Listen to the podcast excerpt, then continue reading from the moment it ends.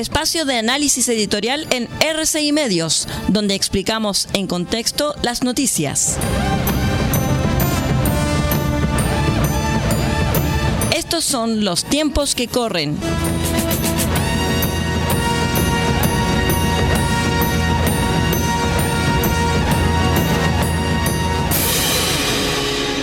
Hola, ¿cómo están estimados amigos? Bienvenidos a este su espacio de análisis y de opinión, los tiempos que corren aquí en R6 Medios y Asociados. Aquí decimos lo que pensamos. Pase lo que pase, este 17 de diciembre el proceso constituyente como tal llegará a su fin. Nadie tiene la voluntad ni las ganas ni el capital para promover una tercera instancia con las características que han tenido los dos últimos es decir, con órganos especialmente elegidos con el propósito y expreso y exclusivo de redactar una nueva Carta Magna.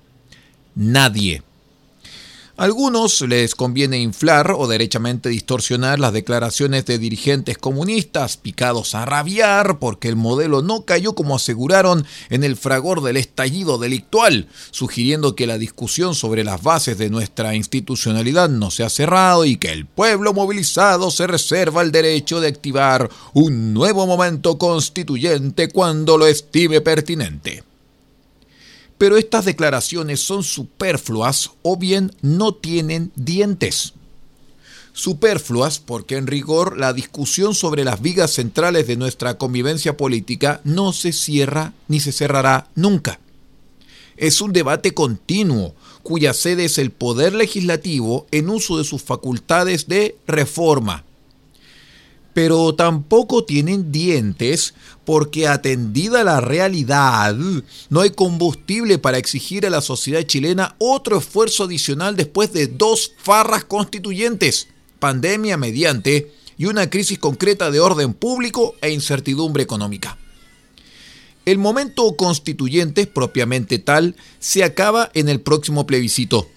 Esto resulta evidente si gana la opción a favor el proceso se cierra con una novísima constitución validada en democracia, pero también es evidente si es que gana la opción en contra.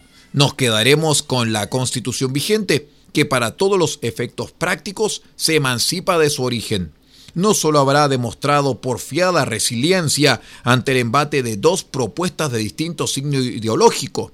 Primero, la más progresista del planeta, en referencia a la convención de Rojavade, la tía Pikachu, Loncón y otros personajes, y la constitución, sino que también aflojó en el camino todos los cerrojos que por tanto tiempo la hicieron tramposa. Quórums exageradamente altos, sistema electoral binominal, composición conservadora del Tribunal Constitucional, amén de un larguísimo etcétera. Lo ideal, por supuesto, habría sido un cierre explícito y no implícito. Aquí también propusimos más de alguna vez que las alternativas que ofreciera la cédula de este segundo plebiscito de salida no fueran a favor o en contra de una propuesta, sino una elección entre dos textos. En este caso, entre la propuesta que elaborara el Consejo y la Constitución vigente. Si se hubiese impuesto la segunda, habría quedado expresa y democráticamente ratificada ahora solamente quedará implícitamente ratificada. En resumen, ninguna de las dos campañas puede atribuirse en exclusiva el argumento del cierre del proceso. En ese sentido, no se sacan ventaja. Es cierto que si gana el a favor habrá que meterle mano en el Congreso, eh, versión derechista del aprobar para reformar pero eso también es cierto si gana el en contra, pues hay que hacerse cargo de los engranajes oxidados y bisagras vencidas de la constitución actual, o sea, versión izquierdista del rechazar para reformar pero ninguno de estos procesos es constituyente en el sentido al que nos acostumbramos desde el infame acuerdo del 15 de noviembre de 2019. La campaña del a favor insistirá en que solo aprobando el nuevo texto tendremos estabilidad. Pero ese también es un argumento controvertible. ¿Qué estabilidad política tiene un sistema cuyas reglas estructurales son aplaudidas por unos y rechazadas por otros? Esa es la mala noticia para la derecha y el empresariado que apoya la propuesta del Consejo. No hay resultado estable en el tiempo si el bando vencido queda con sangre en el ojo, esperando su revancha. Esta es otra razón por la cual era mejor tener un acuerdo constitucional transversal, es decir, cuando no hay humillados, cuando todos sienten que ganaron algo, aunque sea un magro empate, porque pueden dormir tranquilitos. Lo mismo puede decirse de otro argumento que esgrimen los partidarios del a favor, la reducción de la incertidumbre.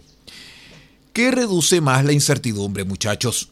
¿Quedarse con reglas conocidas o implementar un nuevo orden jurídico?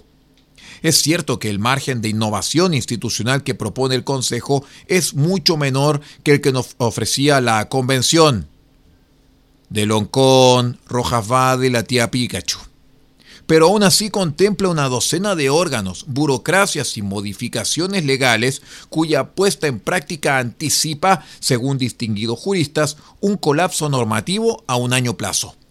Vaya forma de reducir la incertidumbre. Esto no quiere decir que un triunfo de la opción en contra sea sinónimo de estabilidad y certidumbre.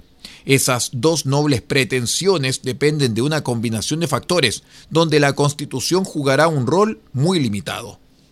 Ningún texto servirá, por técnicamente impecable que sea, si el factor humano de nuestra política sigue jugando a la carrera armamentista, por ejemplo. Pero al menos queda claro que algunos de los argumentos favoritos del a favor, cierre, estabilidad, certidumbre, están lejos de ser privativos de una de las dos opciones, y que, por el contrario, podrían ser incluso eslabones más débiles en caso de imponerse la propuesta del Consejo. Ahí se las dejamos. Que tenga un lindo día.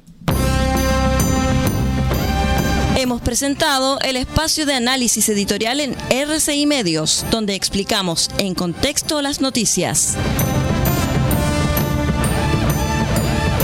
Hasta aquí llegan los tiempos que corren. Hasta una próxima oportunidad.